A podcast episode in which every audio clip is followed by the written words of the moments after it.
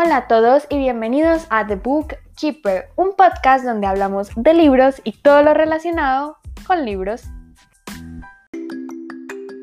Hoy les traigo el último episodio del 2022 y quiero que sea un episodio rapidito y cortico porque les vengo a recomendar una saga un poquito vieja que creo que fui la última persona en el planeta en leerla y es Percy Jackson y los dioses del Olimpo.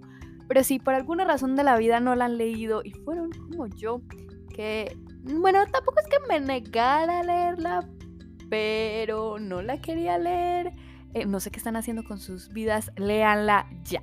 Pero antes de comenzar con el episodio y contarles un poquito de qué trata esta historia y los puntos buenos de Percy Jackson, les quiero contar que ya me vi Avatar eh, The Way of Water. Me la vi dos veces y fue un poquito decepcionante y me urge hablar de esta película porque yo sé que Avatar es una experiencia visual que cualquier otra cosa y efectivamente cumple con el propósito de decir, wow, qué bonito lo que estoy viendo. Pero en cuestión de historia, me sentí ofendida. Porque tampoco esperaba así la mejor historia de mi vida, porque si Avatar 1 es Pocahontas 2.0, pues no esperaba mucho de la otra película. Pero es que me sentí ofendida. Esto, no, no, no es posible lo que yo vi en cine.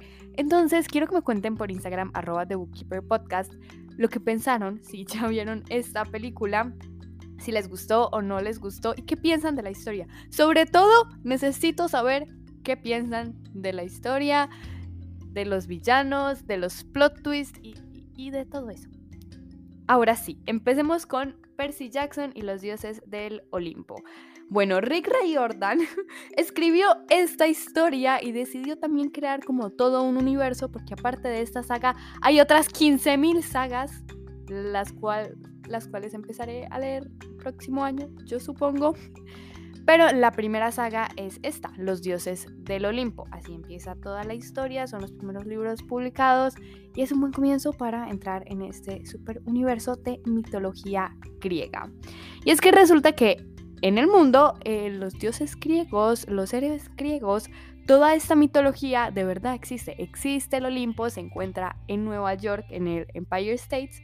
Y, y pues sí, todas estas leyendas existen en sí, solo que los mortales, los humanos, no las podemos ver por una cosa que se llama la niebla, pero aquí seguimos la historia de Percy Jackson, que es un mestizo, es decir, tiene una madre humana y un padre que es un, dios. No les voy a decir cuál es, aunque probablemente esto ya es cultura popular, pero bueno. Em, y Percy Jackson se entera de eso en el primer libro, que es Percy Jackson y el ladrón del rayo, y pues tiene que ir al campamento mestizo para poder entrenar y que no lo maten los monstruos. Básicamente, ese es el primer libro, pero es la punta del iceberg de toda esta saga. De verdad que sí, es muy buena. No esperen demasiado porque es una saga middle grade, es decir, es para personas que tienen entre 10, 11 años y 14. Entonces, la prosa es bastante simple. El primer libro, eh, no quiero decir que es, es simple per se, pero tiene una fórmula que si ya has leído bastantes cosas, pues la vas a lograr adivinar inmediatamente. Aunque sí tiene bastantes plot twists y siento que uno de los fuertes de este libro son los plot twists que tiene y que son respaldados no solo por la mitología griega, sino por todo lo que ya han vivido los personajes. De verdad que esta es una historia que es bastante fuerte y se sostiene por sí misma. Incluso el último libro, que es el más diferente porque el último libro saca esta fórmula y la tira por la ventana y eso me encantó y siento que funcionó perfectamente porque yo ya en el cuarto libro estaba como, ay, no más de esta fórmula, por favor.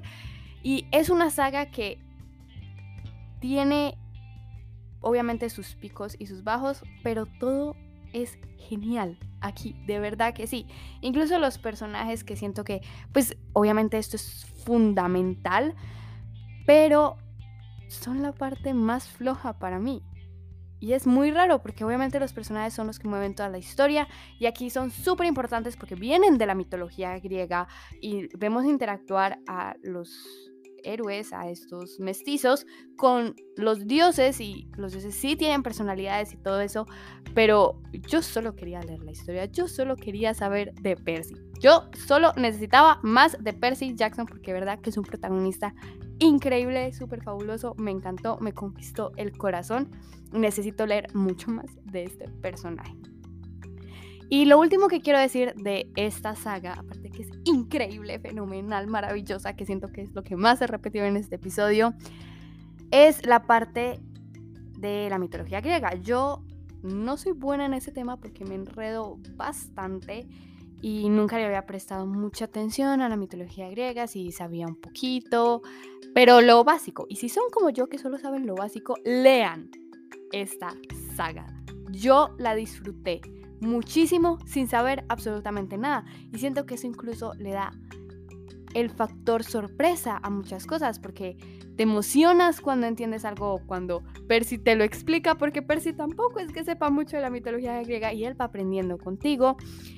Y también muchos de los plot twists que les dije que se sostenían por toda esta parte eh, pues, de mitología, te emociona cuando cuando sabes alguno, cuando logras identificar a un personaje o algo de verdad, es como, wow. Pero también Rick Riordan hace un trabajo exquisito poniendo la mitología griega como un saber básico para todos. De verdad que reduce todo a cenizas para que lo puedas entender y aún así es parte de la historia. No se siente como, ok, vamos a parar la historia, vamos a parar esta batalla súper épica para explicarte quiénes son estos y cuáles son sus relaciones y por qué quieren esto. No, eso no se siente así, se siente totalmente inmersivo, parte de la historia, parte de los personajes, del conflicto y lo que está pasando. Entonces siento que es uno de los puntos más fuertes de esta historia mitología griega. Y si de verdad no saben nada, deberían darle una oportunidad a esta historia porque es un muy buen paso para adentrarse a este mundo, pero también van a disfrutar mucho, muchísimo estos libros si no saben absolutamente nada de la mitología griega. Y bueno, eso fue todo por el episodio de hoy. Espero que les haya gustado mucho. No puedo creer que ya grabé el último episodio del 2022. Fue un año bastante caótico, pero bueno, cerramos con broche de oro porque Percy Jackson siempre va a ser una buena lectura y no puedo esperar para leer los siguientes libros de Rick Riordan. Si van a leer estos libros o si ya los leyeron, por favor, díganme en Instagram arroba The Bookkeeper Podcast qué les parecieron o qué expectativas tienen em, de esta saga o las próximas que vienen de Rick Riordan. Y yo los veo en el próximo episodio, en el próximo año. ¡Chao!